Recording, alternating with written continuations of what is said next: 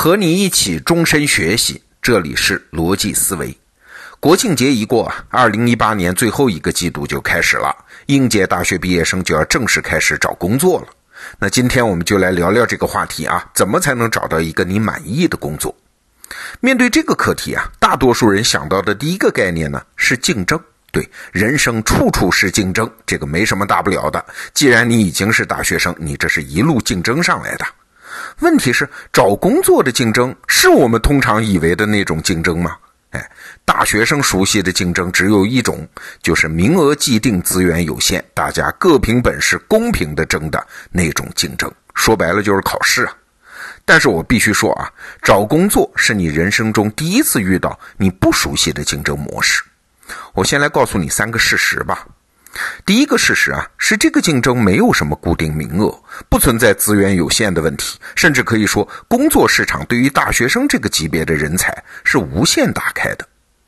你站在雇主这一方想一想就明白了啊，任何雇主都感觉很难招到合适的员工。就拿我自己的这家小小的创业公司来说，为了招人呢，那真是想尽办法。要进入十月份之后呢，我们几个创始人都要花精力去高校做校招工作，花再多的精力，哪怕一次只招到一个人，都是划算的。因为这个时代用对一个人才，就可能打开一片新的天地呀！你看，这和你想象的竞争不太一样吧？我们再来说第二个事实啊，这场竞争啊，没有什么公平可言。哎，这也和你熟悉的考试模型不一样。我说的这个没有公平啊，不是说社会黑暗，而是说站在雇主的立场来看，他们关心的是招人的效率，而不是对你公平不公平。我们拿美国的数字来说啊，美国劳工部做了一份针对雇主的统计，HR 部门就是人力资源部门，平均看一份简历的时间是多少呢？十五秒。哎，你就想去吧，在这样的效率下，想对你公平都难呐。古典老师在他的专栏《超级个体》里面就说过一个数字啊，有百分之八十的好工作岗位其实并不在招聘网站发布。那这些工作机会都是怎么招人的呢？哎，第一步，公司肯定是先看内部有没有合适的人嘛。如果没有，那才启动第二步，让同事推荐他的熟人。哎，知根知底儿的人，当然用起来更放心了。所以现在很多公司都有这样的机制啊，老同事推荐新同事，如果成功入职，会有中奖。那再找不到怎么办呢？哎，这才会去招聘网站上看简历嘛。现在你知道为什么我说啊，这是一场一开始就不可能公平的竞争了吧？好，你会说了，那我没办法呀，我就是个大学生啊，我既没有工作经验，也没有老同事可以推荐我啊，我只能投简历。哎，这我就要告诉你第三个事实了，雇主自己其实也不知道自己要什么样的人。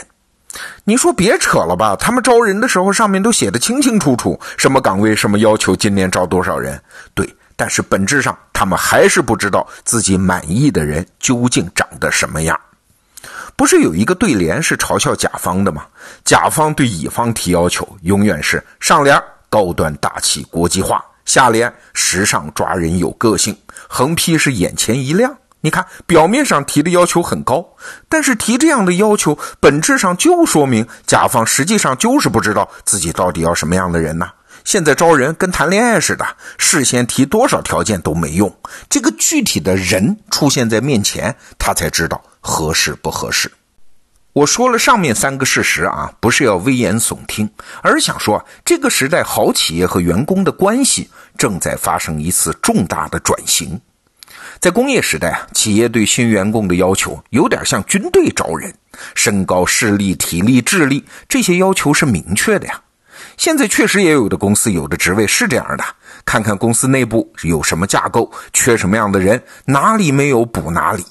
这种关系的本质是做现有结构的填补，应对的是那种非创新的需求。所以啊，你要是到这种公司求职，我们称之为叫入伍式求职，就是加入一个军队嘛。但是现在啊，很多创新型企业的处境有点像水泊梁山招纳好汉。你要是想上山做一把交椅，你不仅得有能力啊，而且还得有山上的好汉没有的能力才行啊。这种招聘方式其实更像是在招募合伙人啊，它的本质是在向外做公司的能力拼图。万维刚老师就提到过这么一个数据，说现在啊，有六分之一的岗位不是在招聘之前规划出来的，而是公司遇到了合适的人，临时为这个人特地创造出来的。所以啊，到这种公司求职，我们称之为叫入伙式求职。入伍式求职很简单，你条件够就好，所以安心去写你的简历吧。而入伙式求职就麻烦了。你的条件够不够？没有明确的标准啊，所以你看《水浒传》里好汉要上山，要么就得有人介绍，要么你就得有投名状。什么是投名状？就是你有责任先创造性的来证明你的行动能力，山上需要才行。对，这才是我今天要说的重点。你可能会说，我是一个应届大学毕业生，哎，我怎么能证明自己的行动能力呢？哎万维刚老师在《精英日课》里面就举过一个例子，是一个美国姑娘找工作的故事。这姑娘啊，大学学的专业有点冷门，她学的是国际关系。哎，想靠这么个专业在公司里面找工作，那怕是不太可能啊。那她怎么办呢？她去印尼度假的时候啊，就学了一句当地话，就一句啊，就会这一句啊，请你给我讲讲珊瑚礁的情况。印尼嘛，万岛之国啊，珊瑚礁很多。然后他在印尼呢，遇到人就问这句话，然后把所有人的回答用摄像机拍下来，回国之后剪成了一部纪录片，然后就拿这部片子去求职啊。结果一家著名的互联网公司一看，哟呵，这是个人才啊，而且是个会用语言杠杆做成事儿的人才啊。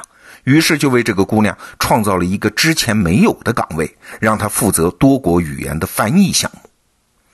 你想想，今天的那些创新公司啊，也是大学生最喜欢去的公司。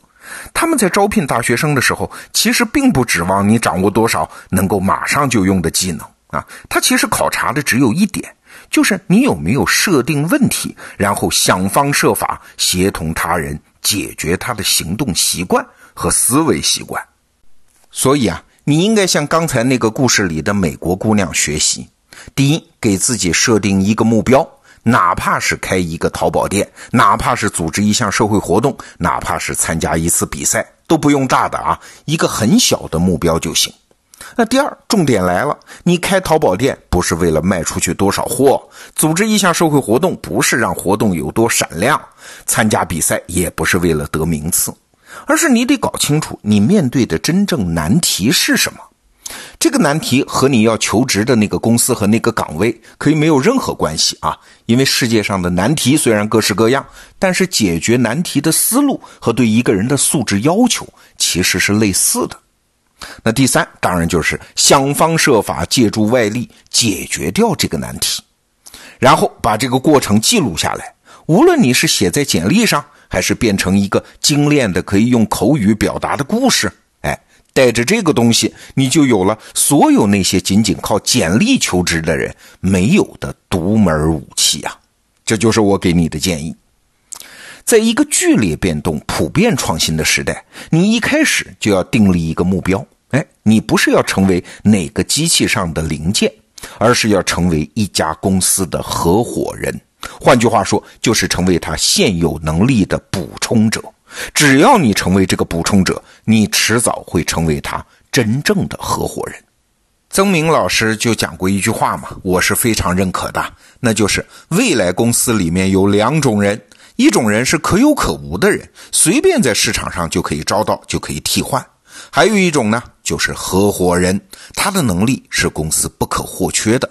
那你要问一下自己啊，你要做哪种人呢？